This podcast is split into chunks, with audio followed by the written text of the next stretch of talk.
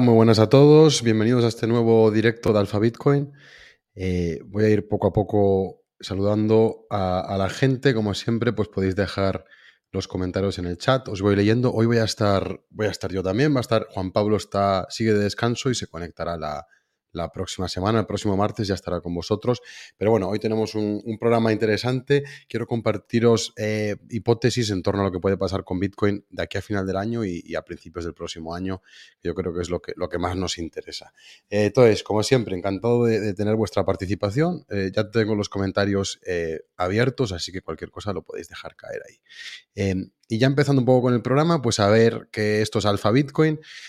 Eh, que hemos creado pues esta plataforma para un poco dar por una parte tanto formación como herramientas para invertir mejor en esta época que consideramos que, se, que, se, caracteriza por un nuevo paradigma monetario, que es lo que representa Bitcoin, y las herramientas que hemos creado, pues sabéis que las podéis encontrar en alfabitcoin.io y podéis acceder a ellas simplemente registrándoos. Tenemos los indicadores. Hoy vamos a ver varios, varios indicadores, que es lo que nos están diciendo, porque la información es bastante relevante de cara a los próximos meses y sobre todo de cara al año 2024, que vamos a hablar de cómo se presenta, pues, pues realmente como puede ser un año histórico para Bitcoin, ¿no? Vamos a ver los motivos por los que puede serlo y por los que no puede serlo. Y vamos a verlo y pensar un poco sobre ello eh, conjuntamente. Tenemos, como decía, los indicadores que vamos a ver hoy, los portafolios, las masterclasses y los talleres, vídeos premium y, eh, como no, la newsletter y la comunidad. Estos son los planes y esta es la mejor forma de apoyar nuestro trabajo, así que si os gusta lo que estamos haciendo, aquí en Alpha Bitcoin, podéis suscribiros ya sea al plan básico, que es gratuito, o al plan premium, que incluye el acceso a todas las herramientas que hemos desarrollado y que estamos desarrollando. Entonces, gracias a todos los que nos estáis apoyando y, los que no lo habéis hecho, pues animaros a, hacerlo porque es la mejor forma un poco de, mostrar un poco el apoyo, como os comentaba. Entonces, sin más preámbulos, sin más dilación, podemos eh, arrancar con em, lo que he pensado para el programa de hoy. Quería estructurarlo en tres grandes bloques. por una parte, como viene siendo habitual, el bloque más de análisis técnico de Bitcoin, que es lo que ha pasado los últimos días. Eh, y estamos en una situación de aparente tranquilidad, pero que realmente puede ser la tranquilidad que precede eh, a, la tormenta, ¿no? Entonces, eh, vamos a ver un poco por qué esto puede, así, puede ser así y, qué niveles debemos de tener en cuenta. Después vamos a hablar de las noticias y, los datos macro más, más, importantes que han salido. Y por último, y creo que este va a ser el bloque eh, quizá el que intente dar respuesta o, mejor dicho, más que dar respuesta, reflexionar con argumentos y con hechos sobre la pregunta que muchos nos hacemos, ¿no? Qué va a pasar en el próximo año 2024, vamos a entrar a analizar esta pregunta. ¿Se van a alinear las estrellas? Realmente se habla mucho de esto. Vamos a ver por qué se habla de esto, cuál es la tesis alcista. Y también a reflexionar desde un punto de vista más escéptico sobre quizá los motivos por los que esto no, tenga por qué acontecer, ¿no? Em, ya os anticipo que yo estoy del lado menos escéptico, pero me encantaría también tener vuestra opinión en este, en este último bloque. Em, entonces, podemos ir ya yendo con el primero de ellos. En el análisis técnico, pues vamos a repasar el precio, lo que ha pasado en la última semana, y vemos como ha habido yo creo que un acontecimiento bastante interesante, o cuando estaba preparando el newsletter me vi obligado un poco a, reflexionar, y eh, la semana pasada, si, os, recordáis, los que habéis visto el programa, había dibujado esta cajita por aquí, eh, interpretando que, este, estos rebotes de aquí nos habían marcado el soporte más relevante, pues como este, en torno a 29, 30 mil dólares. Eh, ¿Qué ocurre? Que tuvimos la rotura a la baja, aquí, no pudimos recuperar y dijimos que manteníamos el sesgo más, más bajista. Y yo creo que es, lo, que es lo prudente. O sea, realmente recuperar el sesgo alcista todavía me parece anticipado, me parecería prematuro, pero estaba revisando un poco los niveles y a, a qué es lo que puede reaccionar al mercado. Sobre todo porque si os fijáis aquí, uno habría esperado pues una caída a los soportes anteriores, pero alguien ha estado comprando aquí, evidentemente, si no el precio habría caído. Entonces, aquí hay cierto soporte que hasta ahora está aguantando y que, si vamos atrás, pues coincide con un nivel que también es relevante y que yo no había marcado. Entonces, si nos vamos aquí abajo a ver, oye, ¿quién está poniendo aquí las órdenes de compra? Que siempre son institucionales los que realmente, eh, los que dan giros eh, a la tendencia. Eh, ¿Quién ha podido comprar aquí rompiendo incluso esta directriz bajista que habíamos dibujado? Pues alguien que se está fijando y voy a ir atrás en el tiempo en estos niveles de aquí. Y estos niveles de aquí los hemos comentado largo y tendido en el programa. Voy a quitar esta marca, pero fijaros que claramente cuando tuvimos la gran corrección eh, en el año 2021, tuvimos una primera corrección aquí, luego el, mercado alcista que continuó con el anuncio de Tesla de que compraba Bitcoin y iba a aceptar Bitcoin, y luego eso quedó frustrado en parte pues también por esa retirada de Tesla por esta zona, ¿no? Entonces, el precio, si os fijáis, encontró soporte aquí, en torno a 28.800. Y por ahora, y esto es interesante, es donde los últimos días el mercado también ha encontrado soporte. Todavía, como digo, todavía me parece prematuro para, pensar que, este soporte con una probabilidad alta puede tener un giro, puede darnos una, entrada en largo, pero sí que soy de la opinión de que si esto sigue aguantando eh, durante los próximos días y las próximas semanas y vemos un precio que consigue recuperar los 30.000 y, y cerrar por encima de los 30.000, sí que creo que es más, más, probable que ahora que tengamos pues un, nuevo ciclo alcista de cara a la, segunda mitad de este año. Eh, por el contrario, si el precio eh, vuelve a testear durante los próximos días este nivel y lo rompe, yo creo que ahí ya, con mucha más probabilidad que antes, nos iríamos a visitar niveles inferiores como en torno a los 27 o en torno incluso a los 25, que son los niveles que, más relevantes donde el capital pues, tiende a posicionarse. ¿no? Aquí hemos encontrado resistencia, aquí hemos encontrado soporte. Entonces, yo creo que estamos en un, punto muy interesante. Eh, uno no me parecería hopium eh, bajar el soporte aquí y dibujar esta cajita aquí, esperando a ver si, si el precio lo sigue eh, respetando en, pues en los próximos días y en las próximas semanas. Eh, de nuevo, es, es, un nivel interesante también, y ahora yo creo que lo vais a ver claramente, porque si uno pone el precio en la escala logarítmica, y yo no tiendo a hacerlo, pero a veces el mercado reacciona a la escala que decide, pero lo acabo de mover a logarítmico, veis que no hay, hay grandes cambios, pero eh, si uno dibuja aquí una directriz alcista, fijaros que estamos actualmente pues, en esta región que, de nuevo, es un nivel que, que se ha testeado aquí, la directriz, pues en un primer momento hizo aquí un máximo perdón, un mínimo ascendente. Aquí la, respetó muy bien esta directriz, hizo un mínimo ascendente. Esto lo comentó Juan Bitter, papá Bitcoin, cuando estuvo por el programa. Y aquí lo está volviendo a testear. Entonces, eh, hay una cierta confluencia de, entre pues, esta directriz alcista en escala logarítmica y el soporte que he mencionado antes en esta zona. Entonces, a mí es un nivel que me gusta. Eh, tengo órdenes limitadas para comprar, por encima, como digo, pues por encima de 30.000, con apalancamiento. Y, y también por encima de estos niveles me gusta tener una, entrada más piramidal. Obviamente eh, me gusta meterle más a una posición si el mercado me da la razón, entonces normalmente entro en posiciones de forma escalonada, si queremos. Eh, esto obviamente no es, consejo de inversión, pero bueno, los que habéis visto la clase de apalancamiento, ahí comenté un poco la, tesis de, de, por qué uno podría tomar un largo aquí, de, hecho, se tomó en esa clase y todavía sigue abierto, curiosamente, porque el stop se quedó por aquí abajo y, sigue abierto ese, long apalancado al que, al que yo pienso añadir, como os decía, pues por estos niveles, de nuevo, no recomendación de inversión, pero sí que son las órdenes que quiero dejar puestas para los próximos, las próximas dos semanas, que, bueno, no voy a estar pendiente de, del, ordenador, pero las quiero dejar con, un stop por aquí debajo y bueno, ese es el plan que manejo para, para los próximos días. Ahora mismo, pues de nuevo, yo creo que para uno decir realmente, oye, pues esta tesis alcista se está cumpliendo, el precio ha encontrado soporte en la directriz diagonal logarítmica y en este soporte horizontal, pues eh, un precio que rompa por encima de aquí, que cierre por encima de 30.000, sería una suerte de confirmación o pondría ese escenario con una probabilidad mayor a lo que vemos actualmente. Entonces, esta es la zona que estamos actualmente. Como digo, creo que es una zona de, decisión, es una zona importante porque, porque si la perdemos a la baja, sí que pienso que lo más probable salvo que sea la típica pérdida y luego recuperación, pero si no es así, lo más probable es que nos vayamos poco a poco a testear niveles inferiores. Entonces es una zona importante y, bueno, para los que operamos más a corto plazo, yo diría que es una zona también operativa.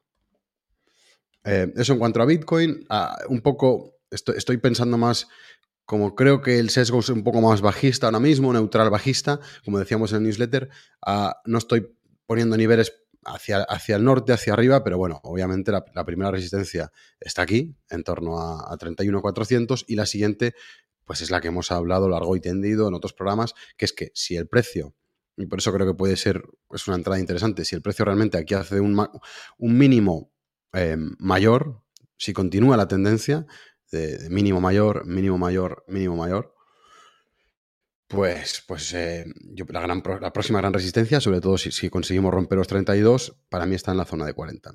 Pero bueno, Obviamente todavía estamos lejos de eso, pero también sabemos que Bitcoin es un animal tremendamente volátil y, cuando se mueve, pues tiende a moverse de verdad. Y de hecho actualmente estamos con unas condiciones de, volatilidad muy reducidas. Entonces, ¿qué pasa? Cuando el mercado tiene una volatilidad tan contenida como la tenemos actualmente, lo que suele eh, suceder este tipo de episodios de equilibrio es que cuando entra una cantidad de capital, que no tiene que ser ni muy grande, puede ser por una noticia o por otro acontecimiento, el precio puede dispararse. Por eso siempre es bueno también tener en cuenta niveles, tanto al alza como a la baja, niveles importantes. Eh, esto de respecto a, la parte técnica, eh, eh, sobre el indicador BTC Risk, que los que sois usuarios premium, pues lo tenéis muy en mente, sabed que hay una métrica que, creo que es muy interesante que la comentemos, que es la, adopción. Es la métrica que tenemos aquí abierta, es el ritmo de creación de nuevas direcciones de Bitcoin la tengo ya aquí abierta. Y fijaros que está en, zona de crecimiento fuerte.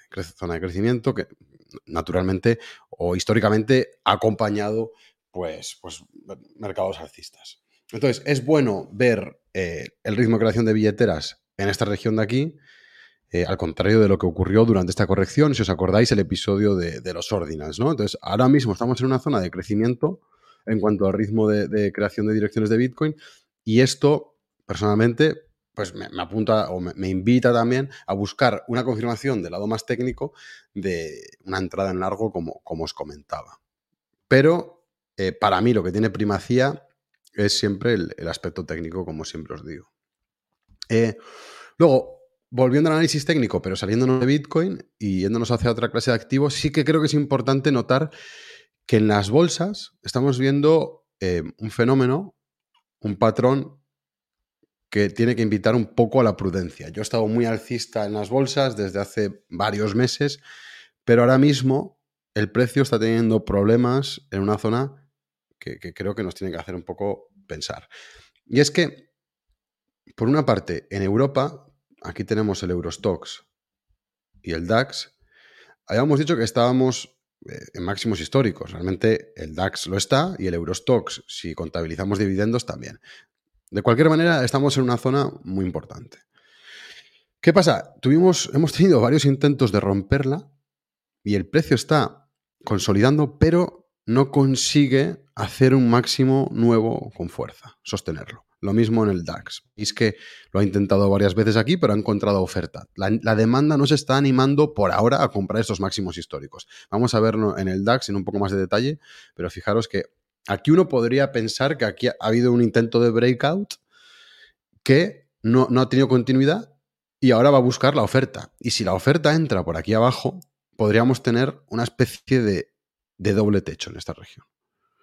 Entonces, yo creo que de nuevo, esto nos invita a la prudencia respecto a ese escenario de Bitcoin, nos muestra que estamos en una zona de indecisión, también es verano, el verano está caracterizado por rangos, los, grandes capitales no toman posiciones habitualmente, eh, los inversores, los institucionales no, suelen estar con, gran nivel de actividad, se nota que la gente está de vacaciones y lo que quedan son traders que normalmente están eh, pues comprando un rango. Eh, y, realmente lo que hay es mucho chop, que son condiciones de trading bastante peligrosas para porque uno compra la parte de arriba del rango, pensando que va a haber unos máximos, el capital institucional está en la playa, no la acompaña y luego los otros traders venden, se queda atrapado arriba, vende el soporte, otros venden el soporte y esto tira para arriba. Entonces se crea esa dinámica de equilibrio que está nociva para los traders que, buscan movimientos tendenciales. Entonces, aquí hay una cierta indecisión. Yo creo que después de agosto, eh, en el otoño, creo que vamos a tener una dirección ya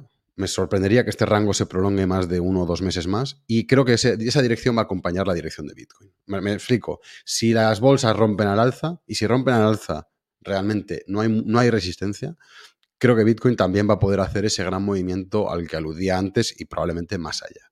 Eh, esto lo mismo lo vemos si volvemos al gráfico de índices en Estados Unidos. Es que en Estados Unidos eh, no se está dibujando una figura de doble techo, pero sí que se está dibujando una especie pues de... A ver, vamos a ver si me carga. Eh, el Dow Jones no, lo creo que lo vamos a ver mejor en el Nasdaq.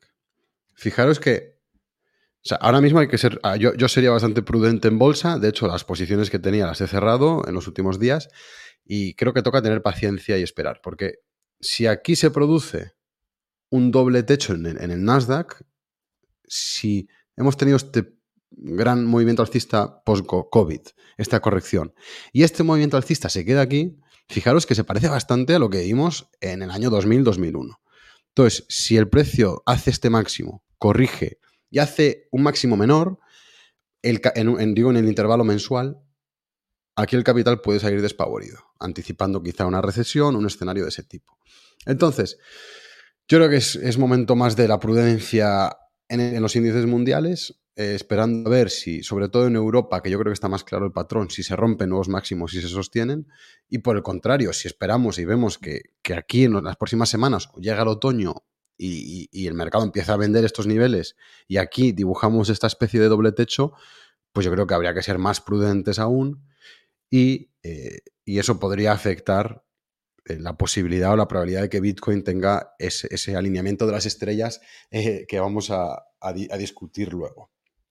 Entonces, del lado de la bolsa, que como he dicho, yo llevo bastante alcista varios meses, creo que, es hora de ser prudente y la verdad que un poco por, inercia, por contagio, eh, yo creo que también hay que serlo en Bitcoin, al menos hasta que veamos esas roturas de los niveles que hemos que he comentado. Esta es, mi lectura, esta es mi opinión y, bueno, al final el mercado pues, nos dará una dirección y cuando rompa esos niveles, pues yo ahí ya sí que eh, en mi operativa personal podré ir añadiendo a la posición buscando pues máximos. Pero mientras eso no se dé y las bolsas sigan en esta posición eh, tan precaria, tan débil, eh, pues yo creo que es movimiento más momento de ser prudente y, ver un poco qué dirección decide tomar el mercado.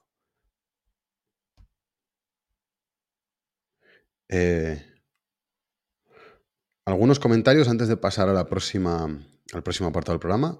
José Luis Pascual, eh, un habitual aquí del programa, eh, comenta que ciertamente van todas en línea y están todas ahí en rango. Sí, y es, y, es muy interesante. Em, es muy interesante porque, porque realmente es, característico, un tanto predecible que el mercado ahora esté en un rango. Yo, en la, experiencia que tengo operando en mercados financieros, la comenté creo en el último mercado, en el último directo, que, que realmente los mercados en, el verano se quedan en esa situación de indecisión que es la peor para operar, para el que quiera tomar posiciones. Entonces, ¿qué es lo mejor? Pues esperar a que el mercado tome una, tome una dirección. Y el mercado es que ahora mismo no la está tomando, pero no la está tomando en Bitcoin, que tenemos este equilibrio aquí, y tampoco la está tomando, como decíamos, pues por ejemplo, en el, en el DAX o en el DAX o en el Eurostox, e incluso uno si se va a Japón, estaba mirando que también está en una especie de, bueno, aquí, aquí hemos tenido la rotura ya de máximos más clara, realmente eh, el comportamiento de índice japonés es, mucho más positivo, eh, pero no me gusta nada lo que vemos actualmente en el, Nasdaq, en el SP500, que también vemos una figura que uno podría decir, hostia, aquí se va a crear igual un doble techo también. Y los dobles, los dobles techos mensuales eh, o sea, son feos, son feos, lo hemos visto históricamente, aquí antes de la gran recesión. O sea, es una figura que invita a la prudencia. Realmente lo más seguro es comprar cuando el mercado ya invalida el doble techo. También te digo que yo no, aquí, yo no me estaría aquí poniendo corto con un doble techo eh, necesariamente. Pero para ponerme largo y buscar largos en bolsa sí que esperaría eh, que esa figura del doble techo quede invalidada, aunque eso signifique comprar más caro, pero es que a veces eh, comprar más barato no, es la mejor operación. Y luego hay más comentarios en torno a esto. Pi, también amigo del programa, comenta si, si, no veo un escenario de decoupling. Em, el escenario de decoupling de Bitcoin de las bolsas es buena pregunta. O sea, creo que, que podría llegar, pero, y esto lo hemos hablado en otros programas, eh, si hay una, caída pronunciada en las bolsas, creo que inicialmente lo más probable sería que haya un cierto acompañamiento. si bien opino que, y esto no es consejo, eh, pero opino que sería una oportunidad de compra para Bitcoin y que probablemente se recuperaría mucho más rápido que las bolsas. Y esto lo vimos muy claramente, eh, y lo comentamos en otro programa, con el oro en la última recesión, en la gran recesión. Yo en la gran recesión, año 2000, 2008, eh, ya seguía, ya empezaba a seguir los mercados financieros, estaba estudiando la carrera en Inglaterra y obviamente, pues la verdad que no, no operaba mucho, pero sí que lo seguía. Y me acuerdo que en particular me gustaba el oro porque yo siempre he pensado que el sistema monetario actual es una auténtica farsa y supongo que eso es lo que me atrajo eventualmente a Bitcoin, ¿no? Pero a lo que voy con esto, y, por no divagar, en, el año 2008, cuando empezó la crisis, el oro tuvo una, corrección importante. Estaba en torno pues, a los mil dólares y bajó a, a 700. Y luego se disparó. Se disparó y tuvo un bull run maravilloso, de los 800 pues hasta los 1800. Entonces, mi intuición me dice, y esto no es más que una intuición, obviamente que no, no tengo una herramienta analítica para creer que va a ser así o no, pero mi intuición me dice que Bitcoin se comportaría de una, de una manera similar si hubiera un crash bursátil y una, y una recesión. Que habría un primer momento de pánico, más que nada porque la conducta humana es muy emocional. O sea, sabemos que la gente en general somos ovejas. O sea, cuando tenemos miedo sobre todo. Eh, se nos manipula con mucha facilidad, como hemos visto a lo largo de la historia, y es que no, la, parte más racional, cognitiva, racional de la mente queda bloqueada, la, amígdala nos secuestra, y cuando hay miedo, y en los mercados financieros a veces hay miedo, sobre todo cuando hay una recesión. Yo me acuerdo que esta época, 2008-2009, había un pánico absoluto. Uno ponía las noticias y parecía que, que, se iba a acabar el mundo, que íbamos a volver todos a la edad de piedra, ¿no? Pero esos momentos de pánico y de miedo la gente es que, como somos medio ovejas, como digo, y nos llevamos, nos dejamos llevar un poco por el rebaño muy a menudo, pues, pues el mercado, yo creo que en un, primer momento creo que vendería. Vendería como hizo el oro y luego subiría. Ahora bien, esto es muy especulativo, como digo, y no, tengo una herramienta analítica para, para un poco eh, sostener esta tesis, ¿no? Es más un poco basada en mi experiencia y, y la intuición y la observación de que el ser humano en general es un animal social que tiende a actuar de manera colectiva y en grupo, sobre todo cuando, cuando en momentos de pánico. Em, pero es buena pregunta, vamos. Eh. Eh, luego, Lofi pregunta, ¿qué opino sobre la aprobación del primer ETF en Europa? Pues esta, esta aprobación de un ETF en Europa no, no la he seguido. Lo que pasa es que creo que en Europa ya teníamos varios ETFs al contado. Al menos en Suiza sé que había uno. Em, entonces, no sé hasta qué punto es algo significativo. ETF de Bitcoin. Si sabes algo, pues déjalo caer en el chat y lo comentamos. Pero yo ahora mismo no, no es algo que haya seguido. Estoy más pendiente que luego lo vamos a hablar de lo que pueda ocurrir con el ETF de Estados Unidos. Entonces, dejando estas preguntas, y gracias, porque la, verdad que son, buenas observaciones y hace el programa yo creo que más entretenido, eh, más entretenido para todos. Entonces, dejando esto de lado, podemos pasar a lo macro y luego cerramos con eh, un apartado más especulativo sobre si, se van a alinear las estrellas en 2024 o no, que está va a estar muy relacionado con esto que acabamos de, comentar. Esto ha, podido servir de, una especie de preludio de lo que vamos a hablar al final del programa. Entonces, a nivel macroeconómico, esta semana la verdad que no, no, hay noticias así. Yo creo que me, parecía más interesante lo que ocurrió con el dato de inflación que salió por debajo de lo esperado la semana pasada, pero esta semana yo creo que lo más importante que tenemos son las minutas de la, de la FOMC, que las tenemos mañana a las 8.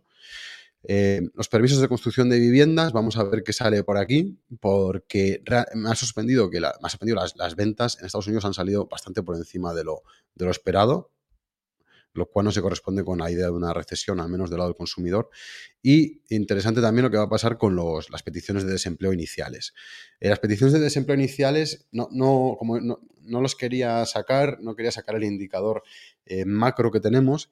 Creo que lo podemos hacer en, siguientes programas, pero hace tiempo que, que están empezando a mostrar una tendencia al alza. Entonces creo que va a ser interesante ver qué ocurre con esto y si hay una tendencia a un aumento, si vemos un dato que sale peor de lo esperado, pues ojo, porque ese escenario de, volatilidad a la baja en las bolsas yo creo que puede materializarse. Eh, luego, lo otro que quería comentar de cara al newsletter, que para los que no os hayáis suscrito, pues podéis suscribiros en alfabitcoin.io. Entonces estaba escribiendo ayer y me pareció interesante, por una parte, eh, lo que el crédito al consumo está empezando a caer, de nuevo, señal de recesión. Es verdad que, lo que hemos visto esta semana hasta ahora es que las ventas no, están, no están cayendo como se esperaba, pero el crédito al consumo, fijaros, estos son saldos de tarjetas de crédito, eh, por primera vez han entrado en la zona negativa, por primera vez en bastante tiempo. Es verdad que es, un dato negativo, pero muy tímido, entonces tampoco le daría demasiado peso, demasiada confirmación. Hay analistas que se lo están dando, yo personalmente todavía no tanto. Pero hay otra parte muy interesante, otro tweet que encontré eh, y que incluí en el, newsletter, que es este tweet de Octavio Tavi Costa, que hablaba de cómo los bonos en Inglaterra ya están llegando a los mismos máximos que obligaron al Banco de Inglaterra a reanudar las compras, las ampliaciones cuantitativas, el quantitative easing. Aquí, a principios de 2022, tuvimos este gran pico en los tipos de interés en Reino Unido. Es verdad que esto vino acompañado de una serie de enormes cagadas por parte del gobierno en ese momento, Luego dimitió el ministro de, Economía y Finanzas, ¿no? Pero ahora mismo eh, los tipos están eh, realmente pues, en estos mismos máximos, a pesar de que hay una apreciación de una mayor solvencia o estabilidad, al menos política en Reino Unido, hasta donde estoy al tanto, y me gusta seguir un poco la política inglesa. Entonces, fijaros que los, eh, los tipos de interés en los bonos a 10 años en Reino Unido están en esos máximos. Entonces, el analista o esta persona que, tuiteaba se preguntaba si vamos a ver un regreso del Banco de Inglaterra a la compra de activos para intentar contener eh, esta subida de tipos y, e intentar que el gobierno pues, pueda financiarse sin estos tipos de interés tan altos. ¿no? Em, ¿Esto qué ocurre? Que obviamente devalúa la moneda. O sea, si un, banco central empieza a imprimir dinero para monetizar la deuda y reducir artificialmente los tipos de interés, pues es una devaluación monetaria. Eh, ¿qué, pasa? Que si el resto de gobiernos del mundo, eh, y hablo sobre todo eh, estados, mejor dicho, como puede ser la Unión Europea, como pueden ser los estados de la Unión Europea o la, zona euro, como puede ser Estados Unidos, si empiezan a hacer esto a lo unísono, podemos ver pues, una vuelta a la liquidez, que es uno de los factores que vamos a comentar al final del programa y que pueden un poco dar pie a ese escenario de alineamiento de las estrellas que hablábamos al principio. Eh, entonces, básicamente, si esta persona se pregunta, ¿va a volver el Banco de Inglaterra a comprar bonos para contener esta subida de los tipos de interés?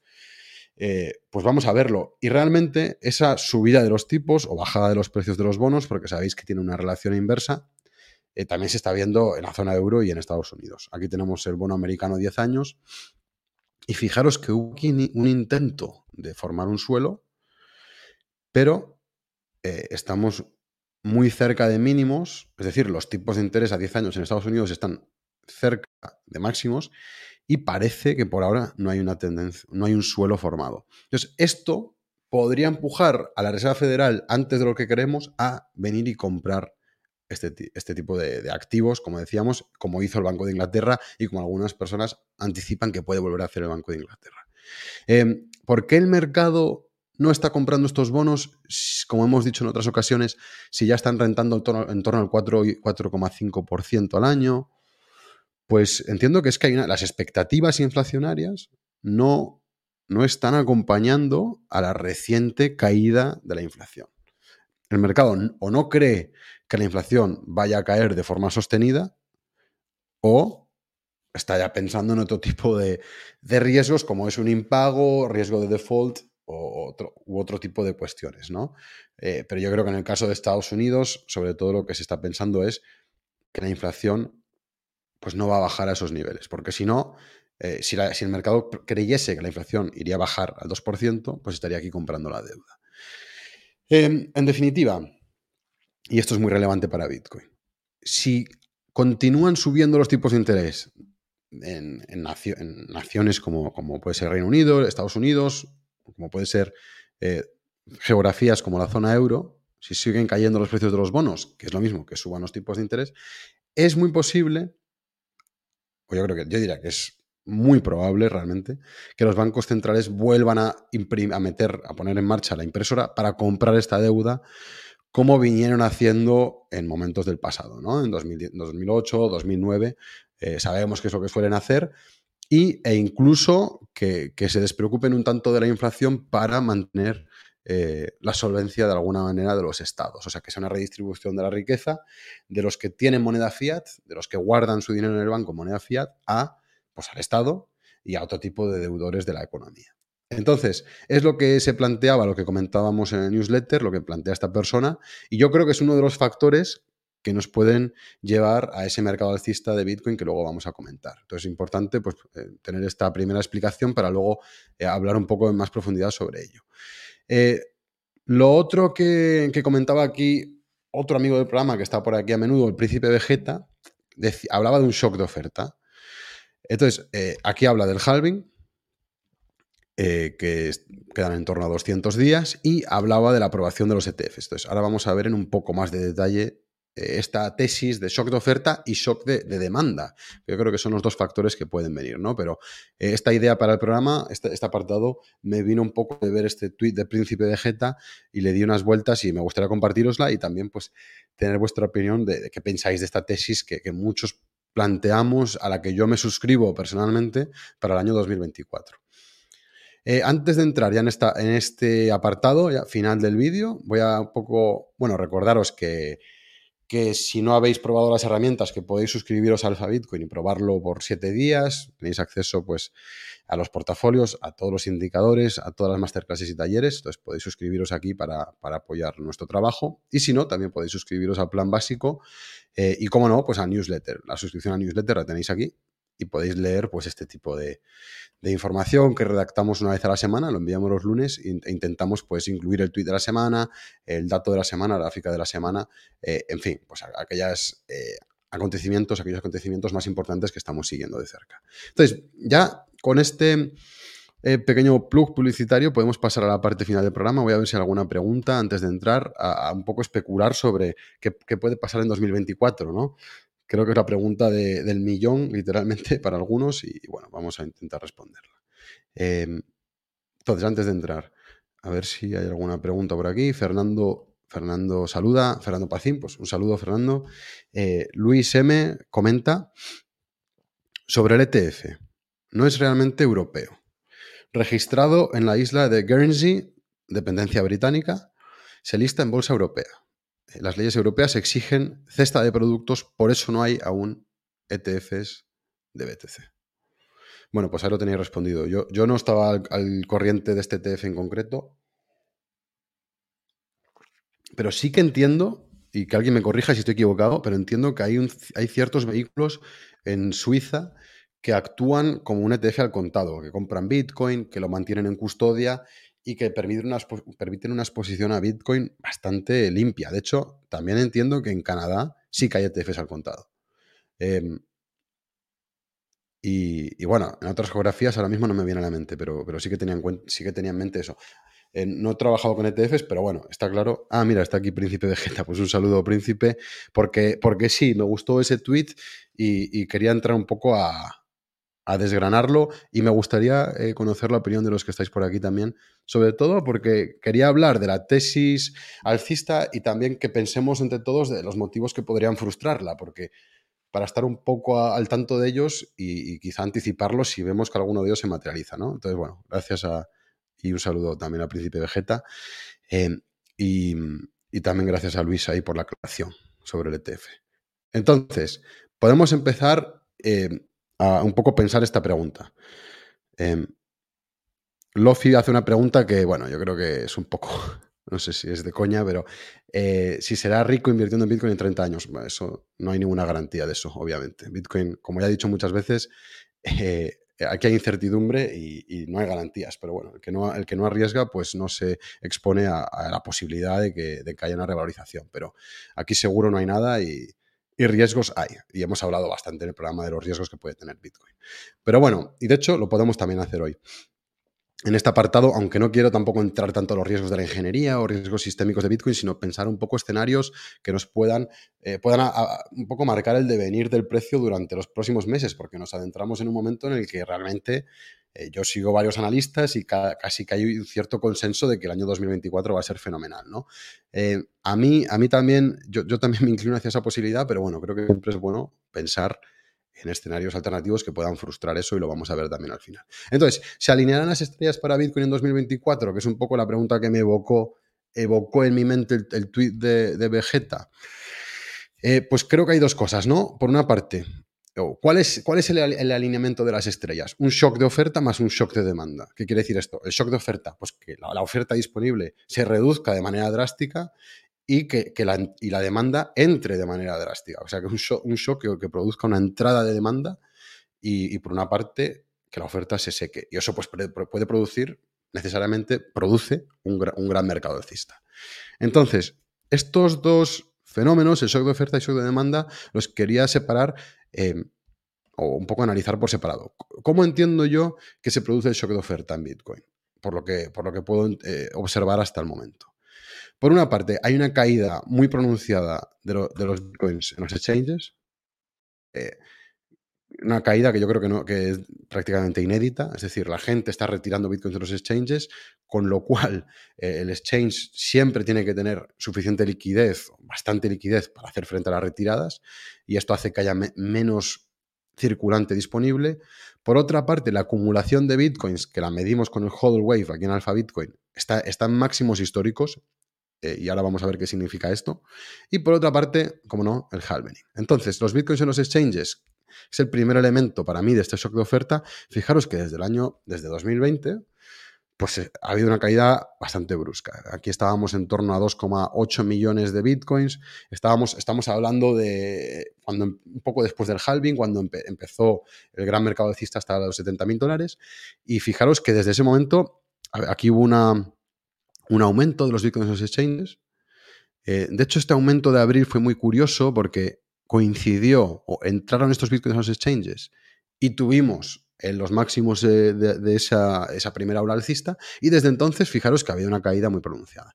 Entonces, eh, eh, para mí este es el primer elemento que, compone ese posible shock de oferta. Es decir, si esta tendencia continúa, pues eh, es un primer elemento que de aquí al próximo año produce que haya menos oferta. ¿Cuál es el segundo? Eh, habíamos hablado, lo he comentado antes, el hodl wave. O sea, es decir, la acumulación de bitcoins. Aquí lo tengo abierto en el BTC Risk, que para todos los premium podéis entrar aquí a la configuración del indicador y, seleccionar la acumulación y distribución. Y aquí tenemos marcado en rojo los momentos de distribución que preceden normalmente los máximos en el precio. Aquí lo vimos en 2017. Eh, aquí hubo esta caída o esta distribución que coincidió con estos máximos de aquí. Em, y aquí tenemos el hodl wave ya en máximos. Bueno, para el que no lo sepa, aquí el hodl wave en el, eje Y lo que tenemos es este 69, es un porcentaje, es el 69% de todos los bitcoins en circulación no se han movido en más de un año. Así es como medimos la acumulación en el indicador BTC Risk. Entonces, fijaros que es un dato que nunca habíamos alcanzado estos máximos. Incluso eh, la acumulación, la gran acumulación que precedió el mercado alcista de 2020, llegó hasta en torno al 63, 64%, pero ahora ya estamos en el 69%. Entonces, ha habido una gran acumulación desde noviembre de 2021 en donde los bitcoins, un porcentaje importante, más de dos terceras partes, están, se han acumulado en billeteras que no se han movido en más de un año. Y esta dinámica, este fenómeno, ha precedido mercados alcistas y como podéis entender, si los bitcoins están siendo holdeados durante más de un año, pues no están disponibles y no son parte de esa oferta. Entonces, son, son un elemento de ese gran shock de oferta que podemos estar, estar viendo. Em, y, estos son, de nuevo, son datos objetivos, ¿no? Los bitcoins en los exchanges y el porcentaje de bitcoins se nos ha movido más de, en más de un año, la acumulación son datos que, que no nos inventamos, que no es puro hopium de teoría eh, astrológica de alguien, simplemente pues es información que nos da la blockchain o que nos dan los exchanges.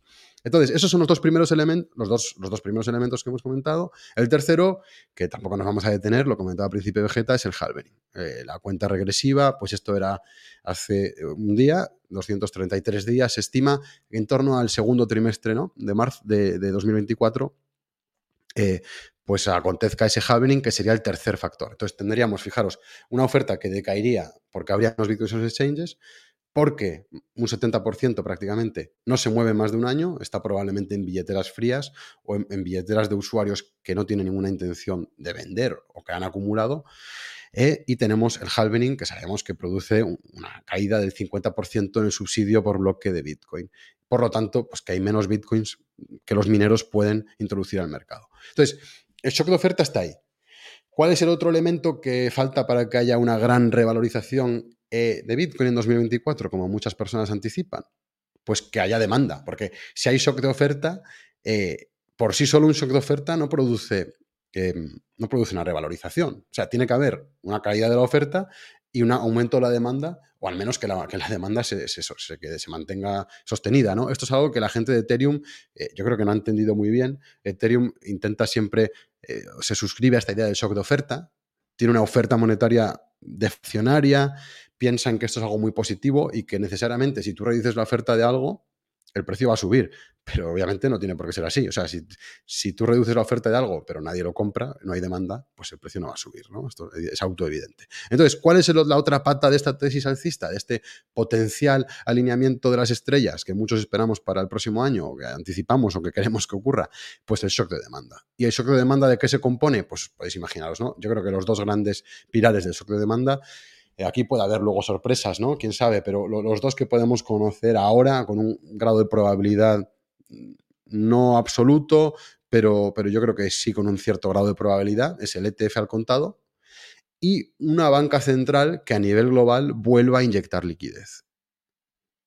¿Y por qué digo que tiene un grado de probabilidad alta? Bueno, eh, los ETFs los tenemos aquí, estos son los, también lo comentaba antes Príncipe de Jeta, pues los solicitantes que han puesto la solicitud, sabemos que hay una fecha de expiración o para la, para la última decisión en torno, a, en torno a marzo de 2024, pero que bien se puede dar la, la, confirmación, la aprobación antes. Entonces, si se aprueba un ETF al contado, eh, eso sí que es un shock de demanda. Realmente ahí tenemos un, activo como Bitcoin que es totalmente inelástico, que por mucho que aumente el precio, los mineros no pueden producir más de él, que además sabemos que ha pasado por un periodo de, acumulación en el hodl lo sabemos, en los Bitcoins en los exchanges, y que además acaba de reducir su oferta diaria o cada 10 minutos.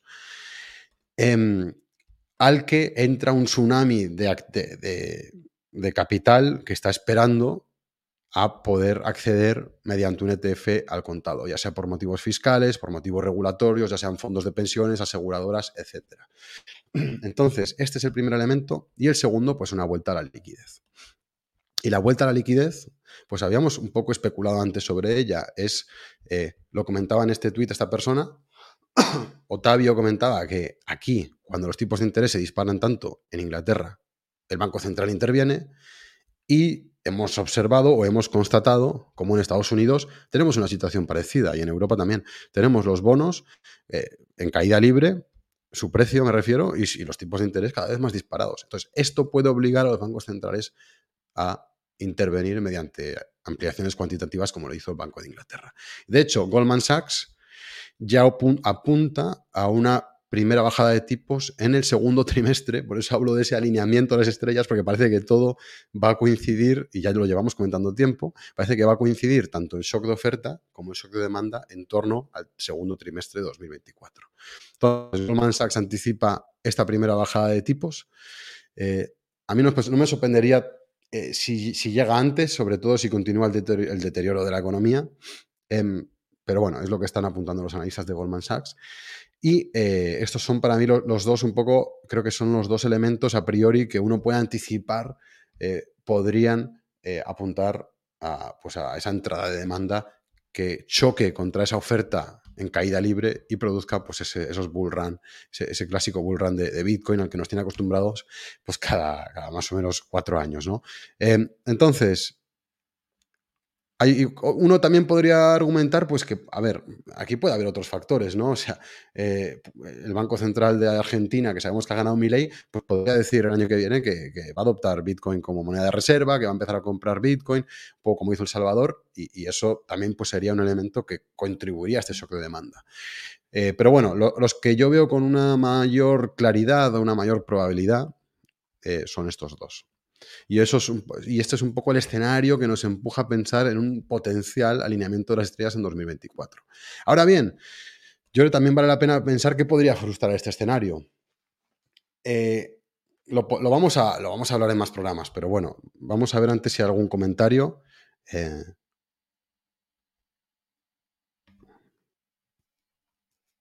Mira, hay un comentario interesante. Eh, editor Maroto comenta, el ETF de BlackRock eh, lo veo más como un deseo porque suba que una realidad.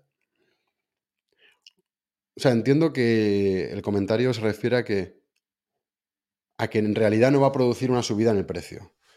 Em, no, no a que, a que no se vaya a aprobar. Porque, bueno, a ver, es que aquí todo el mundo está dando por supuesto que como BlackRock tiene una tasa de aprobación del 99%, que, que este ETF también se lo van a aprobar. Y, esto no tiene por qué ser así. O sea, yo, creo que lo van a aprobar porque ha habido ciertos tirones de orejas ya en Estados Unidos al regulador y, yo creo que hay buenos argumentos para que la SEC ya, tenga casi una obligación de, aprobarlo, ¿no? Eh, la aprobación yo creo que se va a llevar a cabo, sabemos que en Canadá lo hay, eh, sabemos que, ha habido un cierto cerco regulatorio a los exchanges. Em, Vale, ok, mira, pues lo ha clarificado. Se refiere a que no se va a aprobar. Pues, o sea, yo no, no tengo un, no veo un argumento de peso para pensar que no va a ser, no va a ser así. Igual eh, editor lo, tiene, pero yo en, un, primer, bueno, después de darle bastantes vueltas y ver un poco cómo está la coyuntura regulatoria, em, me da la impresión de que, de que es difícil que no lo puedan aprobar. Pero bueno, eh, cada uno tiene sus argumentos. Que todos queremos que suba, nos agarramos a un clavo ardiendo. Em, bueno, sí, eh, obviamente, si inviertes en Bitcoin quieres que suba, pero yo creo que también las personas que intentamos invertir de forma más racional, o creemos que lo hacemos, pues, o sea, yo siempre he intentado mantenerme escéptico y no no, ver, intentar no ver solo el lado bullish, sino también ver un poco qué factores nos pueden empujar a la baja. Y en cuanto al ETF, veo más probable la aprobación, por lo que comentaba antes, porque creo que ha habido varios tirones de orejas, eh, porque bueno, está aprobado, como decía en Canadá, está aprobado en, Europa. Em, sabemos que la mayoría de aplicaciones van con Coinbase. Em, entonces, bueno, me parece interesante el comentario. Yo estaría dispuesto también a leer argumentos de por qué no va a ser así. Desde luego que no hay ninguna certeza de que se vaya a aprobar, eso es importante tenerlo claro. Eh, pero yo sí que soy de la opinión de que es más probable que se apruebe esta vez eh, de que no se apruebe. Pero bueno, siempre también está, yo siempre estoy abierto a, pensar por qué no puede ser así. Y, quizá, un poco para ya cerrar el programa, ¿Qué podría frustrar este escenario alcista? ¿no? Y parte de eso puede ser pues, pues lo que se comentaba ahora, lo que comentaba editor, de que, pues de que no se apruebe ese ETF. Y, obviamente es una posibilidad. En mi opinión, pues, pues son dos, dos cosas que hay que tener en, en, cuenta o en mente. Por una parte, que la recesión, y realmente las hemos comentado las dos en el programa de hoy, que se venga una gran recesión, que haya, que volviendo un poco a las gráficas de la bolsa, que, que veamos cómo el capital realmente aquí eh, se, echa para atrás y no compra esta subida de las bolsas, pues que vemos en el Nasdaq y en el SP500 aquí un doble, un doble techo y una caída, pues una fuerte caída que nos lleve pues de vuelta a los, a los 1000 o incluso más abajo, pues yo creo que, bueno, yo creo probablemente si iría hasta los 1000 me costaría ver algo más abajo, pero o sea, yo no descartaría eh, un escenario donde se viene una recesión más gorda de lo que anticipa el Banco Central, la la Reserva Federal, eh, y que aquí haya un doble techo en bolsa y, formemos una especie de rango. Y creo que este escenario podría un poco empujar a Bitcoin también a la baja.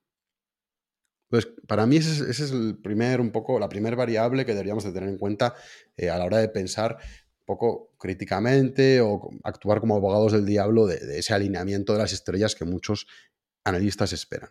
El otro factor, pues el, ataque regulatorio. O sea, yo creo que si el ataque regulatorio continúa, eh, se recrudece, realmente la, SEC pues arma un caso contra Ethereum, eh, eh, arma una acusación formal, la cuestión de Ripple queda totalmente anulada y se crea una jurisprudencia que ataca cualquier tipo de token, creo que eso, si, bien en esencia no, no, destruye la propuesta de valor de Bitcoin, que seguiría siendo resistente a la censura y seguiría teniendo esa oferta predefinida, sí que creo que, y un poco hago alusión a lo que decía antes, como las personas y en el mercado somos eh, auténticos animales y, los espíritus animales muy a menudo eh, conducen a momentos de burbuja especulativa, y lo sabemos con el, universo shitcoin, lo hemos visto como en, como en ningún otro momento de la historia. O sea, yo creo que la, la, burbuja de shitcoins que hemos visto en los últimos años, donde cualquier basura putrefacta llegaba a valer pues, 100 billones, 200 billones, igual que una empresa como Mercedes-Benz, que fabrica X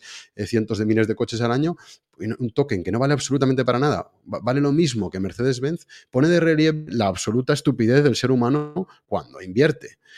Y eh, del lado opuesto también así como hay burbujas al alza, también puede haber absolutas eh, devaluaciones excesivas, ¿no? Entonces, eh, un poco por ponerme en el abogado del diablo, creo que si el ataque regulatorio realmente se pone agresivo, se pone violento, no me extrañaría si con el colapso de las shitcoins, Bitcoin, pues también tiene una importante caída por pura inercia, por puro contagio y por pura irracionalidad y, emocionalidad del ser humano cuando invierte.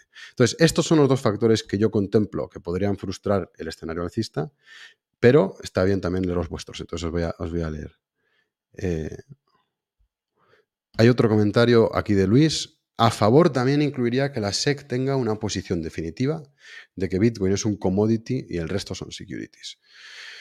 Sí, también, yo creo que también es un, es un factor, es, un factor a favor de que se apruebe ya ese, ETF.